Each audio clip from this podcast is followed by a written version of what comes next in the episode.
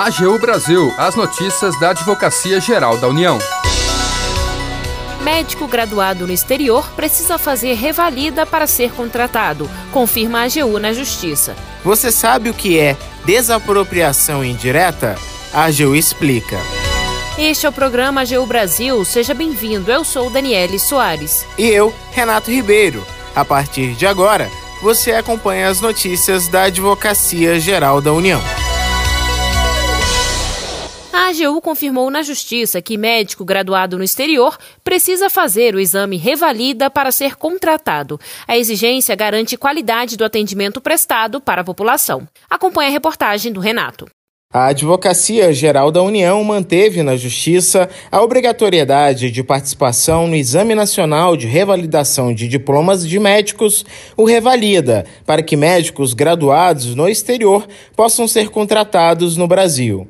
A atuação ocorreu no âmbito de uma ação civil pública ajuizada pelo Conselho de Secretarias Municipais do Estado do Pará contra a União e o Conselho Regional de Medicina do Estado do Pará.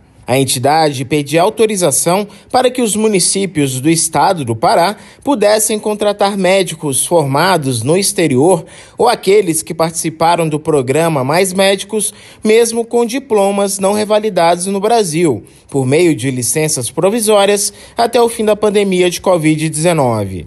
No entanto, a AGU defendeu nos autos a necessidade de observância das normas sobre o exercício da medicina do Brasil, as quais exigem, no caso de médicos brasileiros ou estrangeiros formados no exterior, prévia aprovação no Revalida. A Advocacia Geral reforçou que o exame é importante para garantir a rigidez do sistema de saúde no Brasil, tanto em relação à segurança quanto à qualidade do serviço médico prestado em âmbito nacional. Por fim, a AGU demonstrou que o Ministério da Saúde adotou diversas medidas para aumentar ou preservar a força de trabalho dos profissionais de saúde no combate à pandemia. A 25ª Vara Civil Federal de São Paulo acolheu os argumentos apresentados pela AGU e julgou extinta a ação.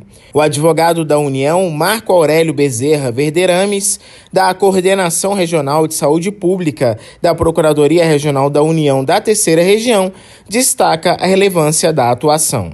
A sentença ela beneficia toda a população brasileira, né, no momento que garante que as pessoas sejam atendidas por questões né, sensíveis envolvendo a sua saúde por médicos habilitados e com aprovação realizada por um exame nacional de validação do diploma. Então isso garante uma segurança e uma prestação de qualidade necessária para todas as pessoas no território nacional que necessitam de médicos. Neste ano, quase 12 mil médicos fizeram as provas da primeira etapa do Revalida. No dia 26 de outubro, serão divulgados os gabaritos oficiais e o padrão de respostas da prova discursiva. Da AGU, Renato Ribeiro. A AGU explica. Você sabe o que é desapropriação indireta? A AGU explica. A advogada da União, Clarissa Borges, detalha o conceito. A desapropriação indireta ocorre quando o poder público se apropria de bem de determinado particular sem observar o procedimento legal para desapropriação, como a indicação do interesse público e a indenização prévia.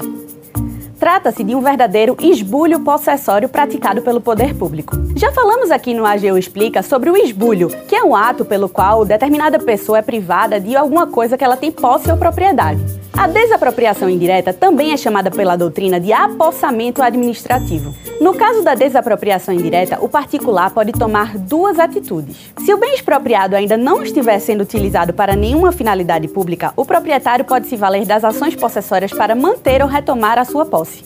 Agora, se o bem expropriado já está empregado em uma determinada finalidade pública, haverá fato consumado e o proprietário deverá ajuizar uma ação de desapropriação indireta para receber uma indenização. É, portanto, uma ação condenatória que tem por objetivo obter uma indenização por perdas e danos. Também é chamada de ação de ressarcimento de danos causados por apossamento administrativo ou de ação expropriatória indireta. Atualmente, segundo o STJ, o prazo para o ajuizamento da ação de desapropriação indireta é de 10 anos. Como não há um prazo específico na legislação, o tribunal entendeu que deve ser aplicado aqui, por analogia, o prazo da uso capião extraordinária. Assim, enquanto não tiver passado o prazo para que o Estado adquira o imóvel por meio da uso capião, poderá o particular buscar a indenização que decorre do ato ilícito do apossamento administrativo.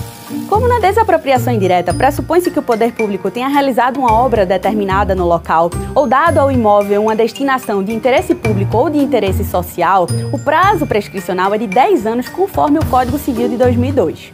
Fique atento aqui, a súmula 119 do STJ, que dizia que o prazo é de 20 anos, não está mais válida. Como a súmula foi editada em 1994, ela tinha como parâmetro o Código Civil de 1916. Termina aqui o programa AGU Brasil. Você ouviu nesta edição.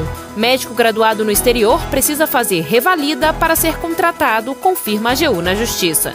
Você sabe o que é desapropriação indireta? A AGU explica programa é produzido pela Assessoria de Comunicação da Advocacia Geral da União. Tem edição e apresentação de Renato Ribeiro e Daniele Soares. Os trabalhos técnicos são de André Menezes e Jaqueline Santos. Para ouvir o programa novamente e ficar por dentro das principais atuações da AGU, acesse o nosso perfil no Spotify.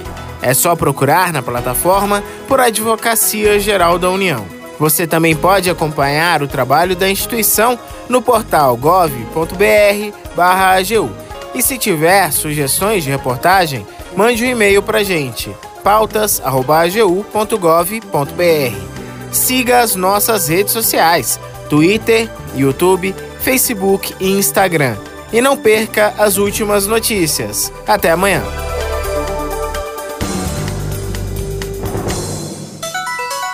AGU Brasil, os destaques da Advocacia Geral da União.